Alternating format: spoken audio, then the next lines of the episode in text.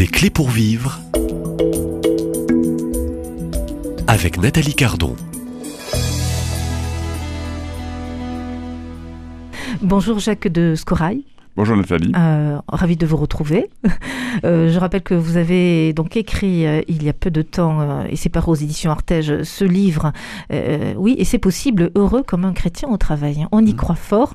Euh, alors au programme aujourd'hui, je, je vous propose quelques minutes autour euh, de la question du recrutement en entreprise. hein. Comment réussir, je, je dis bien réussir un bon recrutement dans son entreprise et éviter l'erreur de, de se tromper de profil?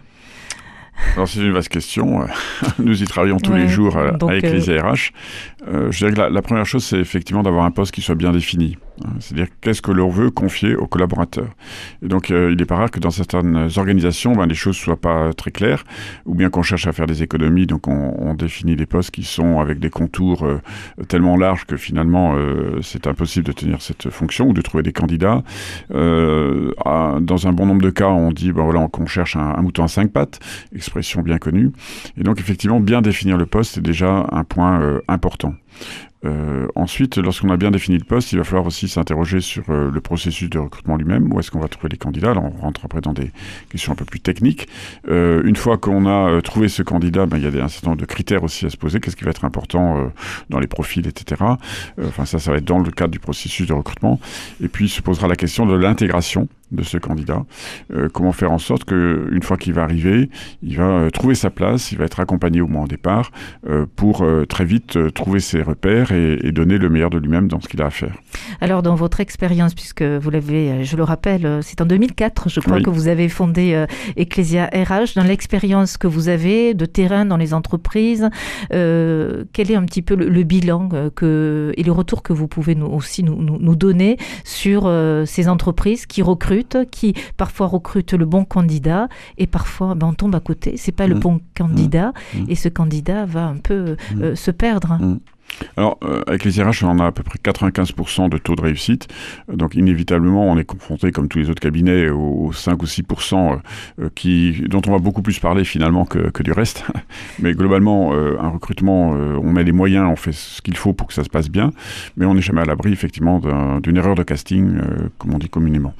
Donc, le, le, recrutement est effectivement prendre un tiers déjà quelque chose d'important parce que lorsqu'on, ce ce qui me frappe surtout dans le secteur associatif, c'est qu'on va avoir un certain nombre de critères dont on va se doter pour euh, ce recrutement en question. Et puis quand on voit arriver les profils, euh, on a telle ou telle personne qui est en difficulté, donc du coup on, se dit ben, ben voilà, on va prendre, on va faire un écart par rapport à ce qu'on s'était dit au départ. On recrute la personne et puis euh, très vite on se rend compte que ces écarts qu'on avait pressentis au départ, ben, dont on s'était dit qu'on serait prêt à les gérer, ben, en définitive on n'est pas prêt à le faire. Et, donc la, bonne intention se traduit souvent par des difficultés qui vont ensuite se, conclure par des conflits. Et euh, donc, euh, je pense qu'il est vraiment important de, de bien identifier ce à quoi on- enfin, ce qui est important pour nous, et puis se tenir aux critères euh, qu'on s'est fixés au départ, autant qu'on le peut. Et dès lors que le poste est bien défini et que les critères sont pas Alors vous insistez euh, beaucoup euh, depuis le début sur le recrutement et en particulier bien définir le poste. hein. C'est un petit peu l'erreur de départ dans certaines Ben, entreprises, un manque de définition du poste. On rêve peut-être le poste? Alors oui, ou, ou souvent euh, dans le secteur associatif, on n'a pas nécessairement des gros moyens financiers. On va essayer de mettre deux postes dans un, et donc à ce moment-là, c'est là où les choses commencent à se compliquer. Euh, Donc c'est un mauvais départ. C'est un mauvais départ. On peut dire qu'effectivement, il y a un mauvais départ. euh, voilà, donc euh, le, le recrutement est mal né. Alors euh, comment rectifier peut-être? Comment travailler au- dans le monde associatif justement cette réflexion autour du recrutement? Éviter de, de faire l'erreur d'un mauvais recrutement pour éviter d'affaiblir quelque peu l'entreprise et l'association. Alors nous, en général, quand on, est euh, missionné, on va commencer par euh, s'assurer que le contexte de travail est bien posé.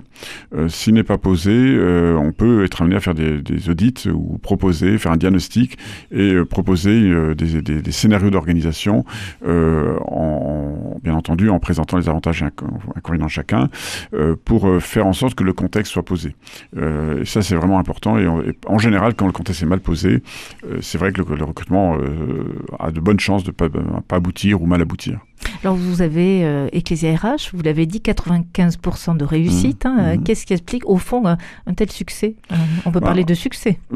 Le recrutement, c'est comme beaucoup d'autres métiers. Euh, on croit que c'est relativement facile, mais en fait, c'est un, c'est un vrai métier. Ça, ça suppose à la fois euh, de travailler sur l'attractivité euh, du poste euh, voilà, qui va être euh, proposé, donc faire en sorte qu'on qu'on en montre tous les avantages pour euh, donner envie d'y aller, mais aussi on est dans ce registre de l'évaluation pour s'assurer que la personne correspond bien profil. Et quand on parle de cette évaluation, c'est pas dans un but, je dirais, de, de négatif ou de chercher à- à vérifier euh, comme un détective privé pourrait le faire, mais plutôt de, de chercher à vérifier si la personne sera à sa place dans ce poste. Et l'enjeu, c'est de faire en sorte que la personne soit à sa place. Et donc, on va s'assurer qu'elle ait euh, les compétences, la personnalité et les valeurs correspondant à l'endroit euh, vers lequel elle se destine.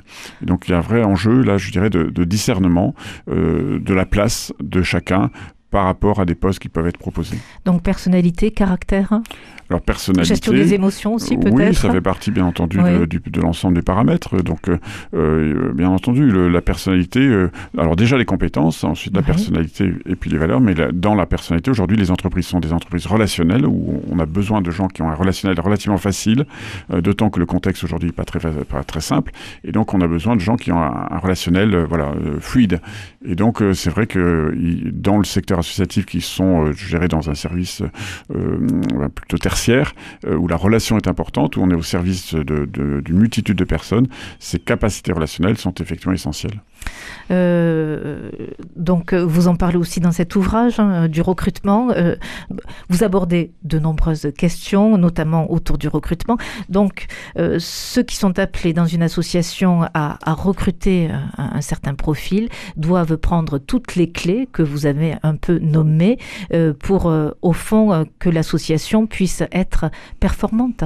Oui, c'est ça. Et puis, alors que ce soit une, une association, une entreprise, parce que dans vos auditeurs, il y a certainement des gens qui travaillent en Des entreprise. chefs d'entreprise, Et- des et ce- cadres. voilà, et ce des que je viens de dire s'applique de la même manière. Si vous voulez, le- dans une entreprise, on peut aussi se retrouver avec le même type de contexte, et donc c'est important d'arriver à, à bien clarifier l'organisation, bien définir ce que l'on veut, etc. Oui. Au, au fond, éviter que le candidat, de mettre en difficulté aussi le candidat Oui. qui sera sélectionné dans ce Oui. profil. Oui. Euh, Alors, pour et- éviter oui. pour euh, ce candidat, euh, euh, je dirais l'échec, l'erreur. Oui, et le candidat, il doit aussi, euh, il, est, il est certes recruté, mais il recrute aussi une entreprise. Donc c'est important que le candidat pose des questions au cours du processus de recrutement. Euh, Est-ce que vous pouvez me parler de, de l'ancien titulaire du poste Euh, Pourquoi est-il parti Euh, euh, Vous êtes, euh, voilà, je suis le, en, en l'espace de six mois, il y a eu combien de personnes qui occupaient le poste précédemment, ou deux ans, ou trois ans Vous voyez, est-ce que je suis le, le, le, le- le troisième, enfin le nouveau candidat qui va remplacer les trois derniers qui, en l'espace de deux ans, n'ont pas réussi à tenir le poste Enfin, euh, quel est le qui est-ce que je vais avoir dans mon équipe? Euh, Est-ce que vous pouvez me parler des collaborateurs? Donc il y a tout un tas de questions que le, co- le, le Donc- candidat doit poser. Donc là, vous, le candidat doit mener une certaine enquête. hein. Bah oui, est- on est recruté comme on recrute, hein, et on recrute un endroit où euh, voilà, est-ce que je vais être à ma place dans cette organisation? Donc pour savoir si je vais être à ma place dans cette organisation, il faut que je pose un certain nombre de questions euh, pour euh, préciser ou pour bien comprendre l'environnement dans lequel je vais me trouver euh, une fois le contrat signé. Euh, Bon, ben merci pour euh, euh, toutes ces pistes que, que vous donnez. Ne nous trompons pas donc de candidats et puis euh, prenons le temps de, de la réflexion. Mhm. Ne sur, éviter la précipitation dans le recrutement. Jacques de Scorail. Oui, bien entendu. souvent, on a tendance à aller vite parce qu'on a un besoin immédiat. Le poste est, est vacant, donc il faut à tout prix qu'on prenne quelqu'un et on prend la première personne qui vient. Et puis finalement, au bout de quelques temps, ça marche plus. Donc, euh, savoir aussi euh, être patient. Voilà, ça fait partie des vertus chrétiennes. Une clé de prudence. Oui, absolument. Et, et au fond, euh, la prudence invite aussi à la sagesse et, et au discernement. Oui. Mais aussi à l'audace. Et à l'audace, hein. oui, oui, Voilà. on en parlera. Merci de cet échange du jour. Je vous propose de vous retrouver demain à cette même place et à la même heure. Au revoir. Merci Nathalie.